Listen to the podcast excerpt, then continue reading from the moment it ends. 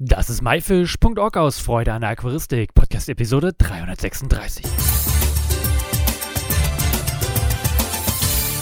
Hey zusammen, mein Name ist Lukas Müller und danke, dass du mir und meinem Gast heute wieder zuhörst. Heute geht es speziell um einen Kongress, genauer gesagt um eine Tagung zur Arterhaltung im Aquarium und dafür habe ich die Katrin vom VDA am Telefon. Hallo Katrin, schön, dass du hier bist. Wie geht's dir? Hallo Lukas, mir geht's gut. Magst du dich vielleicht einmal für die Zuhörer vorstellen, wer du so bist und was du so machst? Ja, kann ich gerne machen. Mein Name ist Katrin Glaf und ich bin ausgebildete Zootiermeisterin und meine Favoriten waren von Kindheit an immer die Lemuren. Daher kam auch schon Anfang der 90er Jahre mein großes Interesse an Madagaskar und äh, wo ich auch viele Jahre hingereist bin immer. Und da ich im Osten der Republik groß geworden bin, naja, groß ist relativ, äh, und Reisen über alles liebte, bin ich schon direkt nach der Öffnung der Grenzen oft nach Madagaskar gereist. Es, also erst zum Anfang bin ich immer mit einigen verrückten Aquarianern und Wasserpflanzenliebhabern gereist, später häufiger mit meinem Mann, der Herpetologe ist und sich auf madagassische Amphibien und Reptilien spezialisiert hat. Und auch dort schon viele neue Arten aus Madagaskar beschrieben hat, die wir dann zum Teil auch gemeinsam entdeckt haben. Zu Beginn der 90er Jahre habe ich mich mit, mit, mit meinen Reisen oft mit den Aquarianern sozusagen äh, aufgehalten und wir haben Fische vor Ort gefangen. Und mein Interesse kam dann eben immer mehr auch für die Reptilien, Amphibien, also so ein bisschen rechts und links noch mitgeschaut. Und da habe ich dann eben auch später viele Arten sehr erfolgreich gezüchtet. Und durch diese Interessen bekam ich dann ein Jobangebot am Museum, am Forschungsmuseum König in Bonn wo wir im Tierhaus ganz viele und ganz häufig neue Arten, die durch die Wissenschaftler mitgebracht wurden, von ihren Expeditionen gehalten haben und diese natürlich dann auch züchten wollten, um einfach mehr über sie zu erfahren.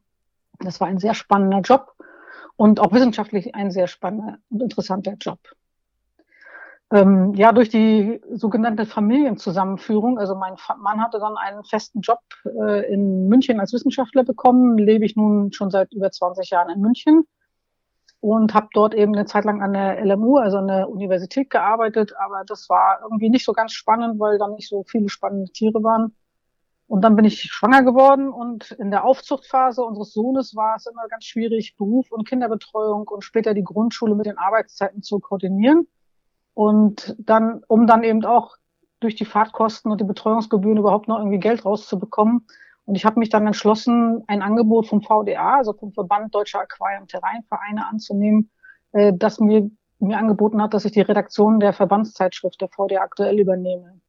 Und so konnte ich eben flexibel und von zu Hause arbeit, als Redakteurin arbeiten und eben die Zeitschrift betreuen.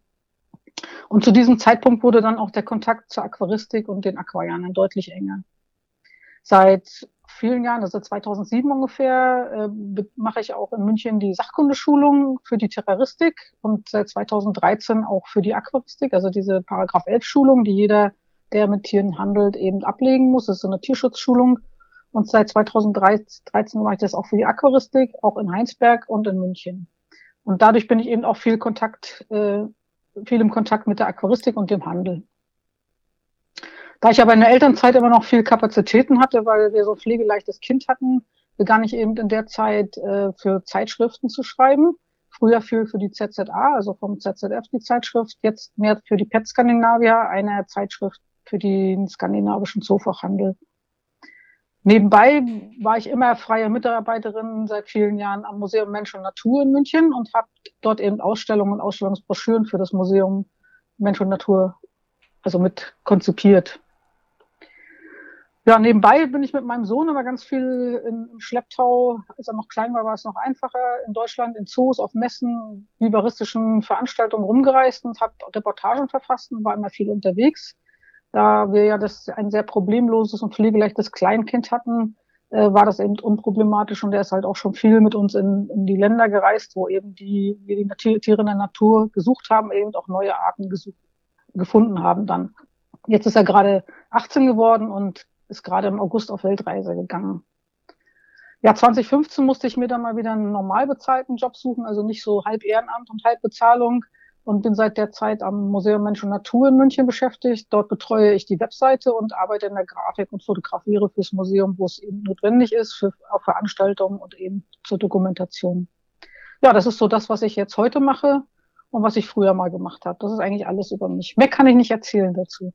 Ja, das ist auf jeden Fall eine Menge. Was man auf jeden Fall heraushören kann, ist, dass du gerne oder auch viel schreibst und Tiere liebst. Ist das richtig? Ja, das ist richtig, ja. Hast du denn aktuell ähm, oder habt ihr zu Hause denn aktuell noch Tiere? Ja, wir haben äh, ja, wir haben eigentlich immer Tiere gehabt. Früher haben wir mehr gehabt, als wir noch nicht so viel unterwegs waren. Äh, Im Moment haben wir ein paar Aquarien mit Lungenfischen und Aquaterrarien mit Unken. Das sind aber eher die Projekte meines Mannes, der sich da also gerade mit Lungenfischen im Moment auch taxonomisch beschäftigt.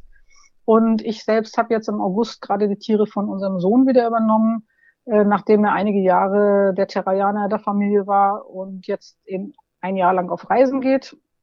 Und er musste eben vor seinen Reisen dann noch einige Tierarten abgeben. Und ich betreue im Moment unsere gutzüchtenden Kronlaubfrösche, also Triptrion spinosus. Die hießen früher Anotheca spinosa und zwei Zuchtgruppen von Parodora loazara. Das sind Tiere, das sind kleine Geckos, die wir äh, 2000, im Jahr 2000 im Norden von Madagaskar selbst entdeckt hatten und auch beschrieben haben. Äh, seitdem züchten wir diese Tiere regelmäßig, äh, auch diese Gruppe, diese Ursprungsgruppe und geben sie eben an Interessenten weiter durch diese, die Beschreibung dieser und weiterer neuer entdeckter Arten aus dieser Region wurde dann dieses Gebiet, wo wir sie damals gefunden haben, äh, vor einigen Jahren unter Schutz gestellt. Das finde ich besonders toll, weil diese Lokalendemiten ansonsten kaum eine Chance auf Überleben haben, da jährlich diese Brandrodung in der Trockenzeit viele dieses und auch ganz viele andere Gebiete in Madagaskar eben entsprechend äh, bedrohen. Also diese endemische Fauna und Flora ist dort sehr stark bedroht zum Teil. Deswegen ist es halt so schön, wenn man, wenn man eben auch Arten hat, wo man weiß, äh, sie können in der Natur überleben, aber man hat sie eben auch im Terrarium in einem Bestand und hat eben über 20 Jahre sind wir da der Art auch treu geblieben. Das klingt richtig schön. Dein Sohn, ist er denn auf Weltreise, um auch neue Tierarten zu entdecken oder ist das einfach mal, um die Welt zu sehen? Also das gibt zwei Aspekte. Äh, einmal um die Welt zu sehen natürlich. Also jetzt gerade in Asien äh, war, macht er mal so ein bisschen äh, ja Sightseeing auch. Also Singapur, Kuala Lumpur. Jetzt waren sie in Phuket. Jetzt macht er einen Tauchkurs äh, in der Nähe von Phuket und dann geht's noch nach Bangkok, um mal auch große Städte, richtige Weltstädte zu sehen. Aber dann später will er eben drüber nach Kambodscha, Laos und Vietnam. Und da möchte er gerne zu den Ursprungsgebieten unserer Unken, die wir zu Hause haben, um dort vielleicht ein bisschen was mitzunehmen, äh, was den Tieren hier fehlt, weil wir, wir züchten sie zwar, aber wir haben mit der Aufzucht noch Probleme. Und deswegen möchte er sich das dann Gott gern vor Ort mal ansehen und vielleicht ein bisschen ein paar Ideen mitnehmen, äh, was den Tieren hier sozusagen in der Zucht fehlt. Wow, das ist ja, finde ich cool von, von, ja, insgesamt die Familie, dass die alle so ein gemeinsames Hobby haben. Ähm, hat man auch nicht immer. Ich war immer alleine der, der, ja, Aquarianer, Terrarier in der Familie. Meine Familie und Eltern haben zwar geguckt, aber äh, das war's dann aber auch. Mhm. Heute geht's ja, ja, speziell um ein Treffen in Tannhausen im Allgäu. Kannst du uns dazu ja. erzählen, was da passiert ist, warum sich da Aquarianer getroffen haben? Ja, also im VDA, also im Verband Deutscher Aquarien- und Terrarienverein, ist immer so ein sperriger Begriff. Also ich sage immer VDA, dann kann man das auch nachgoogeln, was das ist, obwohl das nicht der Automobilverband ist, sondern der Aquaristikverband. Äh, gibt es also schon seit ganz vielen Jahren äh, den Arbeitskreis Natur- und Artenschutz in den Tropen. Da ist der Werner Wittopil, der auch in Tannhausen wohnt oder in der Nähe von Tannhausen wohnt, der Arbeitskreisleiter. Und der Werner ist da ganz schwer aktiv und kooperiert auch mit ganz vielen Organisationen, zum Beispiel der ZGAP, aber auch ganz vielen Haltern und Erhaltern verschiedener Fischgruppen. Äh, zum Beispiel haben, sind dort in der Region die Viktoria-Zichliden ganz krass und, und umfangreich vertreten in der Haltung, äh, weil die Tiere natürlich in ihrer, in ihren vielen Arten im Bestand bedroht sind in der Heimat. Und der Viktoriasee ist ja ziemlich, äh, wird ja ziemlich genutzt und äh, verschmutzt auch stark. Und das heißt also, viele Viktoria-Zichliden sind auch ähm, dort eben stark bedroht. Und durch diese aktiven Mitglieder im Aquarienverein und der Regionalgruppe werden eben dort sehr viele seltene Arten in Aquarien regelmäßig gehalten und vermehrt und ihr Überleben gesichert. Also in den letzten Jahren hat man schon immer mal die Notwendigkeit gesehen, das Wissen, was man eben vermehrt hat und diese biologischen Daten, dass das eben auch publiziert werden muss. Und das hat sich ja auch gezeigt sozusagen in den letzten 100 Jahren, dass ganz viel Aquarienliteratur. Also ich schätze, so zwei Drittel der ganzen Literatur und der Beiträge in populärwissenschaftlichen Zeitschriften wurden gemeinsam mit Hobby-Aquarianern erstellt und erfasst. Ne, der normale Aquarianer möchte halt irgendwie Fische halten, züchten, aber keine politischen Statements zu seinem Können abgeben.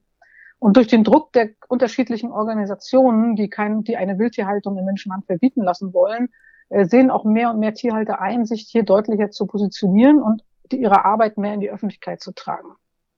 Und unser Kongress in Tannhausen im letzten Jahr haben wir, also letztes Jahr gab es eben einen, den ersten Kongress und da über diesen Kongress, das waren nur relativ wenig Leute da, weil noch Corona war, da durfte man eben noch nicht so viel die Räume besetzen, hat sich aber eine Expertengruppe gefunden, die jetzt sozusagen von allen akzeptierte Richtlinien arbeiten will, um Bestände bedrohter Fische langfristig zu erhalten. Der Kongress wird also dieses Jahr im Oktober jetzt stattfinden, weil wir ihn im Februar verschieben mussten.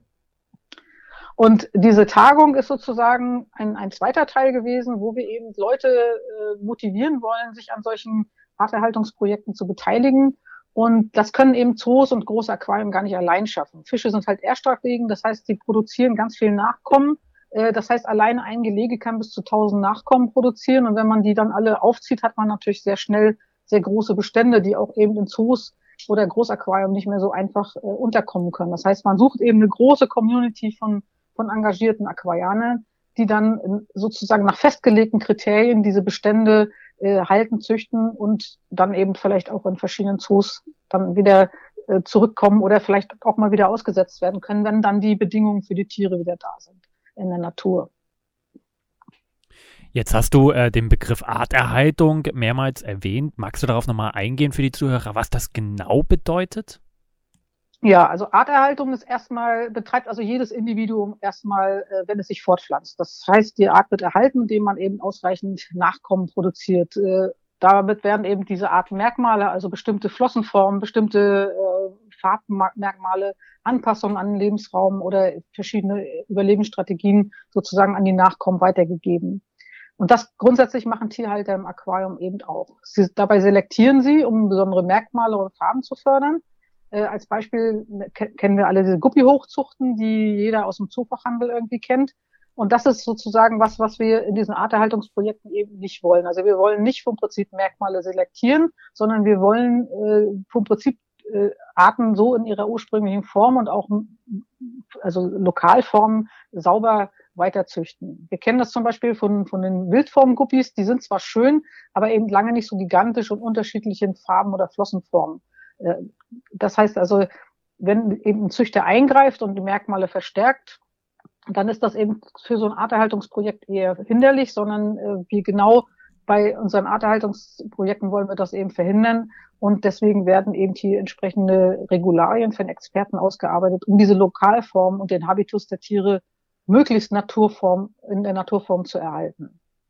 Das wird dann oftmals nicht so handelsrelevant sein, weil so kleine graue Fische verkaufen sich eben immer nicht so gut. So buntere haben halt bessere Chancen für normale Aquarianer. Aber es geht ja eben auch hier um so eine Art Bewusstseinsbildung für die Problematik des Artensterbens. Und wenn jeder Züchter und Halter, der, der mehrere Aquarien hat, sich nur mit ein oder zwei Aquarien an diesen Projekten beteiligen könnte, hätten wir schon fünf Millionen Aquarianer, die mit Bewusstsein für Probleme des weltweiten Artensterbens. Ne? Und dieses Artensterben ist ja ein Begriff, der ganz täglich in der Presse auftaucht. Also das heißt, äh, äh, Artensterben ist halt immer in den Nachrichten. Hauptursache dafür sind natürlich die ständig wachsende Zahl von Menschen und damit sozusagen der Verlust äh, an intakten Lebensräumen und Ökosystemen für die Tiere. Das heißt also, das gilt nicht nur für Fische, das gilt auch für jedes andere Tier. Ne, Lebensräume, die dann für die Energiegewinnung in, oder die Nahrungsmittelherstellung äh, zum Beispiel in Form von Ölplantagen, also Palmölplantagen äh, in den eher tropischen Gebieten und Maisanbauen bei uns in den Regionen zerstört werden. Auch wir haben Artensterben in, in, in Europa. Äh, auch das äh, ist ein riesiges Problem, aber hier geht es ja eben auch vor allen Dingen äh, um, um die Tiere aus tropischen Regionen, äh, für die sich die Aquarianer dann eben stark machen können. Ne? Aber auch diese traditionelle regionale regional verbreitete Ernährung. Das heißt, wenn die Nachfrage durch gestiegene Bevölkerungszahlen und eben auch dadurch, dass die, die Menschen, meisten Menschen heute deutlich mehr Geld haben als, als früher, äh, wollen sie natürlich äh, mehr essen, äh, besondere Sachen essen. Und das kann natürlich für so eine ja, geringe Anzahl von Tieren oder einige Arten eben zum Problem werden. Und in diesen, in diesen stark genutzten Gebieten verlieren wir mehr und mehr Arten. Das heißt, die sind zum Teil noch nicht mal taxonomisch erfasst. Haben, also, haben eben also noch keinen wissenschaftlichen Namen. Ähm, wir kennen das in der Aquaristik zum Beispiel durch die Begriffe wie, wie L- oder C-Welse. Dazu muss ich aber ein bisschen was erklären, weil oftmals ist das geschichtlich gar nicht mehr so im Kopf. Also diese Nummerierung der L- und C-Welse wurden von dem Redakteur der DATS, also dem Rainer Starikowski, und dem Ichthyologen Ulrich Schlieffen hier aus München erfunden und dienten in den 1980er und 90er Jahren der Identifikation bisher noch nicht beschriebener Welsarten. Später wurden sie dann, wenn die Arten beschrieben wurden, durch den wissenschaftlichen Namen ersetzt. Allerdings ist es für den Handel ganz praktisch, sich mit solchen Nummern äh, auseinanderzusetzen, weil die wissenschaftlichen Namen oftmals dann wechseln und sagen wir mal, der L46 oder der L48 oder L156 bleibt eben gleich. Das heißt, der Handel kann also mit diesen L-Nummern oder C-Nummern viel mehr anfangen.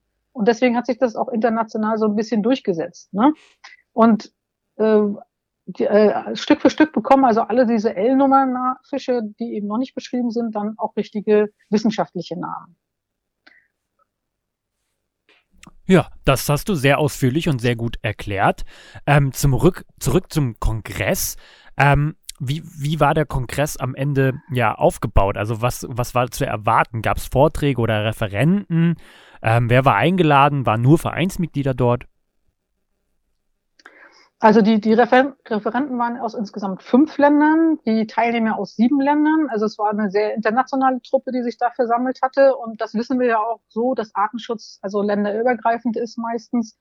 Und die meisten der Referenten waren ganz erfahrene Unterstützung beziehungsweise Initiatoren von Arterhaltungsprogrammen und referierten über sehr unterschiedliche Aspekte bei der Haltung und Zucht und bei der, bei der Durchführung solcher Projekte. Also da gibt's ja immer Rückschläge auch und ähnliches und darüber haben sich die Referenten dann eben auch geäußert.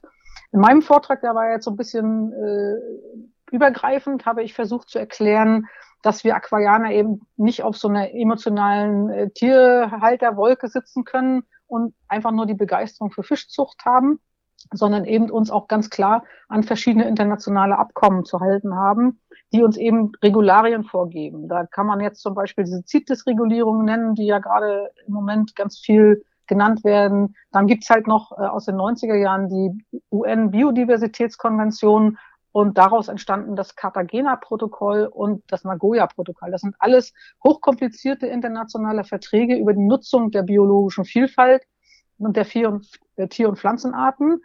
Und die meisten äh, Aquarianer möchten sich damit einfach lieber nicht beschäftigen, weil es extrem äh, kompliziert ist. Man muss sich aber irgendwie damit beschäftigen, weil wir natürlich alle darüber äh, auch in, in diesen Regulierungen gefangen sind als, als Aquarianer. Ob das jetzt ist, wenn wir seltene Arten halten oder züchten, dass man Tiere melden muss. Ne? Wir wissen, dass, dass eben auch Tiere auf CITES anhängen sind, die immer regelmäßig gemeldet wurden. Die Aquaristik ist davon bisher nur so ansatzweise betroffen gewesen, aber das wird jetzt sicherlich mehr werden, weil dort eben auch sehr viele Organisationen äh, Listungsvorschläge machen, die die Aquaristik betreffen. Dann hatten wir noch den Sven Fosser, den EPO-Präsidenten, der aus Norwegen kam und der nochmal einmal sehr deutlich machte, wie wichtig Regulierungen sein können, um den Handel auch äh, sozusagen zu kontrollieren, aber wie eben auch Überregulierungen äh, in diesem Bereich diesen Artenschutz im Prinzip auch verhindern können. Das war auch ein ganz spannender Vortrag. Ganz spannend war auch der Fabian Schmidt, der Kurator im Zoo Basel, der über die Problematik der wahnsinnig finanziell potenten Tierrechtsgruppen äh, referiert hat, die eben die sehr gut organisiert sind und die Haltung und den Handel mit Wildtieren ablehnen und zum Teil auch die jegliche Nutzung von Tieren. Diese Gruppierungen machen Artenschutzprojekte in Zoos und Aquarien ihren Forderungen fast unmöglich. Und wir hoffen halt auch durch unsere Stimme, dass sich die Politik deutlicher für Regelungen einsetzen, die eben diese Artenschutzprojekte weiterhin möglich machen. Und die meisten Referenten stellten halt ihre langjährigen und engagierte, ihre langjährige engagierte Arbeit vor, äh, die neue Projekte, aber auch seit Jahrzehnten bestehende Projekte. Und ich denke aber, dass ich die Vorstellung dieser einzelnen Projekte den Referenten vielleicht selber überlasse. Ich, vielleicht machst du mit denen dann einfach nochmal selbst was, weil das sind alles so spannende Themen. Da kann ich heute ja nur ganz kurz drüber reden und das möchte ich halt nicht äh, weil ich natürlich auch nicht die tiefen Einblicke in diese einzelnen Projekte dann habe. Das würde ich gerne den Referenten selber überlassen. Das auf jeden Fall. Ähm, genau, wer, ja. Ja, wer noch eingeladen war, hattest du gefragt. Ähm, es waren also nicht nur Vereinsmitglieder oder organisierte Mitglieder eingeladen. eigentlich war jeder Interessierte eingeladen und die Tagung an sich war auch kostenlos. Das heißt, jeder musste nur für seine eigenen Kosten und für die Anfahrt, Übernachtung und Essen bezahlen. Eine Mitgliedschaft war eben nicht notwendig. Das heißt also, jeder, der, der irgendwie Aquaristik betreibt, ob organisiert oder nicht organisiert, hätte an dieser Tagung gerne teilnehmen können. Und äh, manchmal hat man ja nicht die Chance, bei sowas teilzunehmen. Gab es auch irgendwie, ja, die Chance, von zu Hause teilzunehmen bei so einer Veranstaltung und wird es vielleicht diese auch äh, in Zukunft geben? Ja, in diesem Jahr haben wir das erste Mal in der Geschichte des VDAs insgesamt eine Tagung live gestreamt. Also wir kommen auch an der Moderne an, äh, wir sind soweit. uh, und äh, also wenn ich wenn ich Zahlen richtig interpretiert habe, waren also auch rund 700 äh, Leute, die dann oder sag mal 700 Zuschauer immer zeitweise oder die sie ein oder mehrere Beiträge angeschaut oder angehört haben. Und wir werden das auch also diese Einzelvorträge eben nochmal aufbereiten und dann werden die eben auf unserem YouTube-Kanal in der nächsten Zeit veröffentlicht, so dass auch jeder die Möglichkeit hat, sich zu den einzelnen Themen nochmal zu informieren.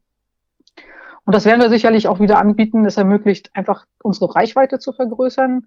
Und vielleicht traut sich ja dann, wenn, wenn man das mal gehört hat und vielleicht dann den Stream gesehen hat, der, der eine oder andere dann doch nochmal zu dem, zum nächsten, nächsten Jahr bei dem Kongress vorbeizuschauen weil diese persönlichen Diskussionen, die man immer in den Pausen und am Abend hat, die sind einfach unersetzbar. Da kommt man mit Leuten einfach in Kontakt, die man vielleicht von Facebook kennt, die man vielleicht aus dem Internet kennt, aber eben noch nie persönlich gesprochen hat. Und das ist eigentlich immer das Schönste für mich auch an den Tagungen, dass man einmal neue Leute dann auch kennenlernt, äh, auch persönlich kennenlernt, aber eben natürlich auch die alten Bekanntschaften wieder auffrischen kann und dann doch das eine oder andere was man so nicht, nicht, nicht ausgetauscht hat, dann doch zum Vorschein kommt und dass man da eben ganz neue Perspektiven bekommt. Ich finde, ich mag solche Tagungen. Bin aber auch schon ein bisschen älter und finde es ganz schön, mich mit Leuten zu treffen. Naja, ich bin ja noch etwas jünger und äh, ich, kann, ich war ja auch vor Ort und ich finde, dass es auch äh, nichts Vergleichbares ist, dass wenn man persönlich auf jeden Fall anwesend ist und die Menschen alle sieht und sich und mit denen unterhält. Du hattest einen Vortrag über Verbände und Vereinigungen äh, gehalten und eben auch schon ein bisschen was zu erzählt. Ähm, wie unterstützen denn die Verbände und Vereinigen, Vereinigungen den Artenschutz? Ja, als, als Verband selber, also der VDA selber stellt äh, verschiedensten äh, Projekten regelmäßig äh, finanzielle Unterstützung und Hilfe für bestehende Projekte anderer Vereinigungen zur Verfügung. Das heißt also, äh, wir als VDA unterstützen Projekte unserer Mitglieder, aber auch äh, Nichtmitglieder. Also gerade in diesem Jahr haben wir ja äh, einen, einen Geldbeitrag für den, für den Ankauf von, von Generatoren in einem Prigenark-Projekt in, auf Java äh, zur Verfügung gestellt. Dazu haben wir dann eben auch vor Ort nochmal unter den Anwesenden gesammelt, so dass dann doch vom Prinzip ein ganz guter Betrag zusammengekommen ist. Und das machen wir schon viele Jahre. Aber was ich noch wichtiger finde, als jetzt sozusagen einen Betrag X äh, an jemanden zu spenden, äh, finde ich, dass ganz viele unserer Mitglieder in zahlreichen Projekten aktiv eingebunden sind. Das heißt also, viele Fachvereinigungen, die Mitglied im VDA sind, haben ganz zahlreiche eigene Erhaltungsprojekte da kann ich zum Beispiel mal die Deutsche Zichlingen-Gesellschaft, die DCG, äh, nennen. Die waren ja auch Mitausrichter an, an der, am vergangenen Wochenende. Und die, die DCG äh, hat also elf alleine als, als Gruppierung elf Artkoordinatoren und 50 Arten, die, die dort Artenschutzprojekten betreut werden. Also die sozusagen äh, von seltenen Arten, wo immer irgendwelche Leute dann Tiere übernehmen und wieder weiterzüchten, so dass die Bestände eben erhalten bleiben. Dann haben wir noch die IGL, das ist die Internationale Gemeinschaft für Labyrinthfische. Allein die hat acht spezialisierte Arbeitsgruppen. Äh, die DKG, die Deutsche Killifischgemeinschaft, hat zwölf Arbeitskreise und über 500 Tiere, Tierarten im Bestand, die also auch da gemanagt werden und wo eben auch zum Beispiel lokal ganz eng verbreitete Tierarten äh, lokal, also rein weitergehalten werden und vermehrt werden. Also das finde ich schon eine, einen, einen wahnsinnigen äh, Aufwand, sich, dass sich da Leute hinsetzen und das auch immer dokumentieren dann auf den Webseiten, dass man dort ganz genau weiß, wer hält welche Fische, äh, welche Farbformen oder welche Lokalformen werden dort gehalten und gezüchtet, wo kommen die Tiere grundsätzlich her dass man das alles so nachhält. Das ist unschätzbares Wissen, weil natürlich diese Lebensräume immer kleiner werden und immer stärker bedroht werden, weil eben durch diese, durch diese Abholzung äh, viele äh, Lebensräume einfach vernichtet werden ne, oder, oder gar nicht mehr vorhanden sind. Und dann haben wir noch den Arbeitskreis Zwergzichtliden und ganz, ganz viele andere Gruppierungen mehr, die ganz engagierte Mitglieder haben, die eben in diesen auch internationalen Arterhaltungsprogrammen äh, aktiv mitarbeiten. Und fast alle dieser Organisationen geben eigene Fachzeitschriften raus und teilen ihr Wissen mit anderen. Also sie organisieren auch Tagungen, Kongresse und das seit über einem Jahrhundert und ehrenamtlich in ihrer Freizeit. Ich finde es wahnsinnig beachtlich, was da gemacht wird. Jetzt sind ja bestimmt einige Zuhörer ja aufmerksam auf das Thema geworden. Vielleicht waren die doch gar nicht in Berührung. Ähm, kann man sich dann an solchen Projekten beteiligen? Und wenn ja, wie kann man sich zum Beispiel am VDA, den Vereinen oder auch den Projekten ja, teilhaben? Ähm, ja, der, der VDA ist ja eigentlich, eigentlich nur die politische Vertretung der dort organisierten Vereine und Arbeitskreise und Spezialistengruppen. Der VDA ist jetzt sozusagen kein Verein, also man kann als Einzelmitglied Mitglied werden in unserem Arbeitskreis Allgemeine Vivaristik, wenn man nicht die Möglichkeit hat, sich über, über Vereine zu organisieren. Also wenn man nicht in einen Verein eintreten kann, weil man keine Nähe hat oder keinen Arbeitskreis findet, der einem liegt, dann kann man eben auch Einzelmitglied werden im VDA. Und ähm, das heißt also, wenn ich, wenn ich in einer Gruppierung, in einer Spezialistengruppe Mitglied bin, bekomme ich natürlich alle Informationen dieser Spezialistengruppe auch exklusiv zu, zu, also entweder die Fachzeitschrift von der, von der Spezialistengruppe oder wenn ich Mitglied bin im VDA, bekomme ich halt die VDA aktuell. Ich kann mir im, im, Intran, also im, im Internet vom Prinzip auf der internen Seite bestimmte Informationen holen.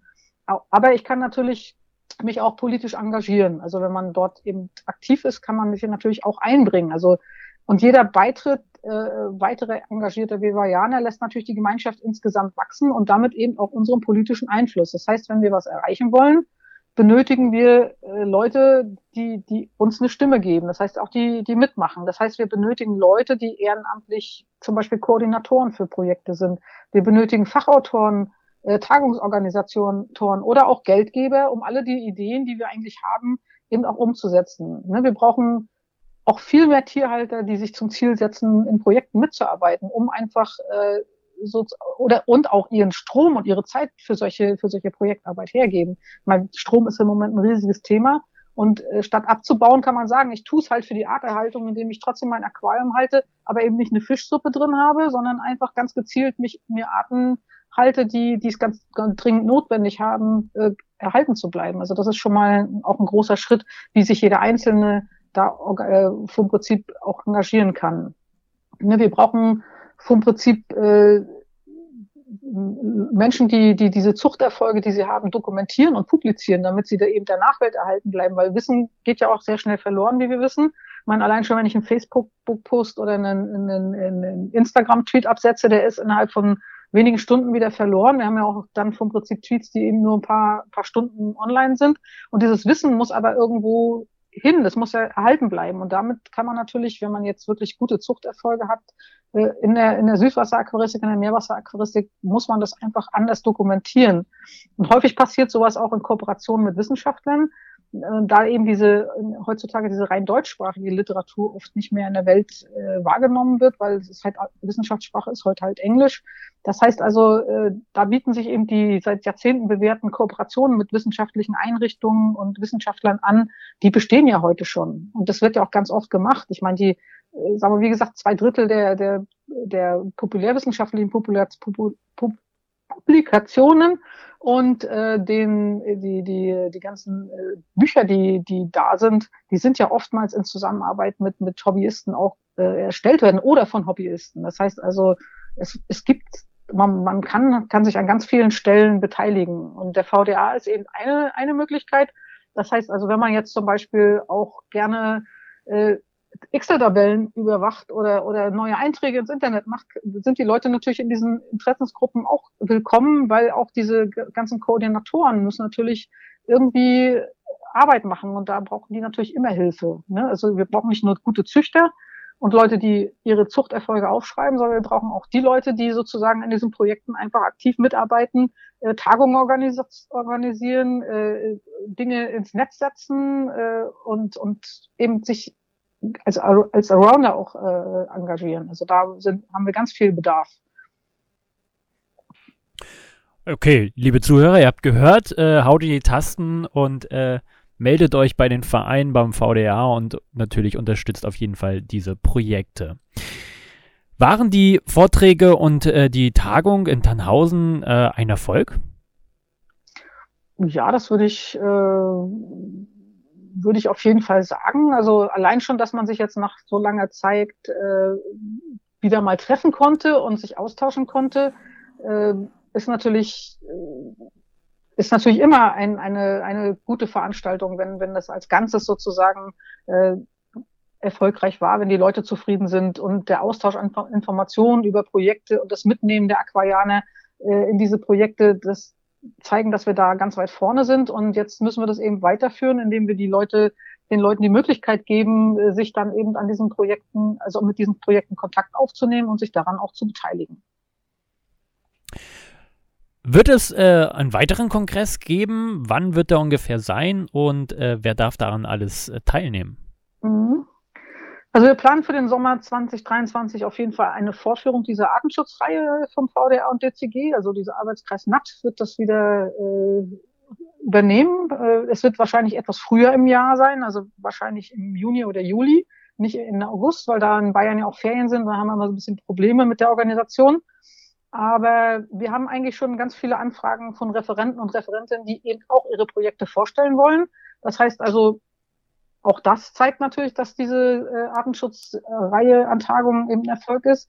Und teilnehmen darf natürlich jeder oder jede, die sich, die an der, an der, an der Zucht und Erhaltung besondere Fischeinteresse haben und natürlich schon ein bisschen Aqua äh, äh, Erfahrung in der Aquaristik, weil so seltene Fische möchte man natürlich nicht jemandem in die Finger geben, der jetzt überhaupt noch nie Aquaristik betrieben hat. Aber auch der Beginner kann sozusagen, äh, der sich nur zu dem Thema informieren will, ist natürlich ganz herzlich willkommen, weil man hat natürlich dort den Kontakt zu ganz vielen Hardcore-Aquarianern, also die, die wirklich das ihr Leben lang schon machen und auch jeder, der sich sozusagen nur administrativ oder nicht nur, sondern auch administrativ beteiligen möchte, ist ganz herzlich willkommen, weil es gibt vielleicht auch Menschen, die einfach nur mal ein Projekt verwalten wollen oder da mithelfen wollen. Äh, auch hier wird natürlich diese ganze Arbeitspower benötigt, ganz dringend. Und äh, wie gesagt, teilnehmen kann, kann jeder. Jetzt hast du schon gesagt, es haben sich schon Referenten schon ja angekündigt, die wollen auch gerne ihre Projekte vorstellen. Ist es denn sehr aufwendig, so eine Tagung zu planen und auch überhaupt so viele Referenten zu bekommen? Mm, also es war in diesem Jahr, äh, also so eine Plan Tagungsplanung kostet natürlich immer viel Zeit. Und jeder der dieser Mitorganisation hat in seinem Bereich natürlich wahnsinnig tolle Arbeit geleistet, weil eben auch ehrenamtlich. Nur ist es ja so, dass Tannhausen ist ja sozusagen ähm, eine aquaristische Hochburg und der Hotelinhaber, der Helmut Seiler, der hat den Saal ja auch ganz kostenfrei zur Verfügung gestellt und hat sich aber eben dabei auch noch um die Unterbringung der über 70 Teilnehmer äh, gekümmert. Das heißt also, auch dort ist natürlich viel Manpower gewesen. Und die Aquarianer der Umgebung, die haben also haben es geschafft, also sieben 1,20 Meter lange Aquarien, die mit Hilfe der, der Sponsoren äh, auf, äh, zur Verfügung gestellt wurden, aufzubauen, zu dekorieren zu bepflanzen und dann ganz punktgenau zur Tagung äh, die Tiere dort einzusetzen, äh, dass sie eben, sagen wir mal, in einer guten Kondition sind, nicht gestresst sind und all sowas. Und die einige der Tiere fingen dann auch gleich sofort äh, an zu beißen und Nisthöhlen zu bauen. Das heißt also, die sind angekommen in ihrem neuen Haus. Ne? Und die Organisation der Referenten war nicht so schwierig, da alle so, die wir angefragt hatten, und wir hatten sehr viele Ideen, äh, da konnten gar nicht alle unterbringen, die haben sofort zugesagt und haben natürlich dann auch, wie du ja auch mitbekommen hast, ganz tolle Vorträge abgeliefert. Aufwendiger ist natürlich im Hintergrund, das äh, Programm da sinnvoll zusammenzustellen und alles zu organisieren, das Ganze an die Öffentlichkeit zu geben, jedem eine freundliche, der anschreibt, eine freundliche Rückmeldung äh, zurückzuschicken. Das sind halt die Sachen, die man so nicht sieht, aber die, die das Team wirklich ganz, ganz fantastisch gemeistert hat. Und wir, wir haben wirklich niemals das Gefühl gehabt, wir müssen es aufgeben oder, oder es geht nicht mehr, sondern alle waren hoch motiviert äh, das, das auf, die, auf die Reihe zu bringen. Und auch, wie gesagt, dass, dass wir den Saal dort eben kostenfrei haben in, in Tannhausen, macht das Ganze natürlich auch überschaubar für jeden Teilnehmer. Wenn eben keine Teilnehmergebühren erhoben werden müssen, um, um Raumgebühren zu bezahlen, ist das auch ein Stück Ehrenamts, Ehrenamtsarbeit, die man dem Helmut halt auch hoch an, anzeichnen muss. Auf jeden Fall. Katrin, hast du noch was, was du unseren Zuhörern gerne auf den Weg geben möchtest? Ja, also ich hatte ja in meinem Vortrag sozusagen so eine so eine Folie, wo so eine Fische, also wo so ein ganzer ein großer Fisch äh, den kleinen Fischschwarm sozusagen am Verschlucken war oder eben umgekehrt darunter geschrieben, organisiert euch und habt dann sozusagen den kleinen Fischschwarm hinter den großen Fisch herge hergejagt. Also mir ist es ein großes Anliegen, dass wir nur gemeinsam äh, und mit einer Stimme in der Politik eine Möglichkeit haben, äh, für unsere Arbeit äh, zu, zu, sag mal, zu brennen. Das heißt also, jetzt sind schon viele, die allein im Keller und im Wohnzimmer super Arbeit machen, aber auch die müssen ja eine Stimme bekommen. Und ich glaube, der VDA kann diese Stimme sein. Und deswegen sage ich einfach, engagiert euch in echten Arterhaltungsprogrammen, also ob jetzt in situ im Lebensraum, äh, wie zum Beispiel bei, mit diesem Kriegenakt-Projekt, wo man es eben vor Ort macht, oder den Exito-Programmen in menschlicher Obhut in den verschiedensten Arbeitskreisen, Interessensgruppen, Hauptsache gemeinsam und mit einer Stimme, das ist das Allerwichtigste. Und wenn man eben Mitglied wird in, in, im VDA, dann gibt man natürlich dem VDA auch vom Prinzip äh, dann auch, sagen wir mal, ein finanzielles Polster mit seinem Beitrag, äh, weil wir natürlich nicht umsonst groß in der Politik erscheinen können. Das heißt, es kostet halt alles Geld. Jede Reise zu irgendeinem politischen, äh, zu jeder, also irgendeiner politischen Veranstaltung kostet immer Geld. Und das muss natürlich von irgendjemandem getragen werden. Das kann natürlich der Einzelne immer nur begrenzt. Aber wenn wir eine große Gemeinschaft sind, dann haben wir da auch äh, einfach bessere Karten, an solchen Veranstaltungen teilzunehmen, an politischen Diskussionen und Arbeit und Kreisen und, und ja, bei den Behörden Gesprächen und allem drum und dran. Na, da hast du ja nochmal richtig schöne Worte zum Schluss gefunden. Vielen, vielen lieben Dank, Katrin. Ich freue mich schon auf den nächsten Kongress und kann auch mein Feedback nur geben. Es war ein voller Erfolg und ich war froh, uh, dabei zu sein und werde auch die nächsten Male wieder kommen. Das freut mich auch.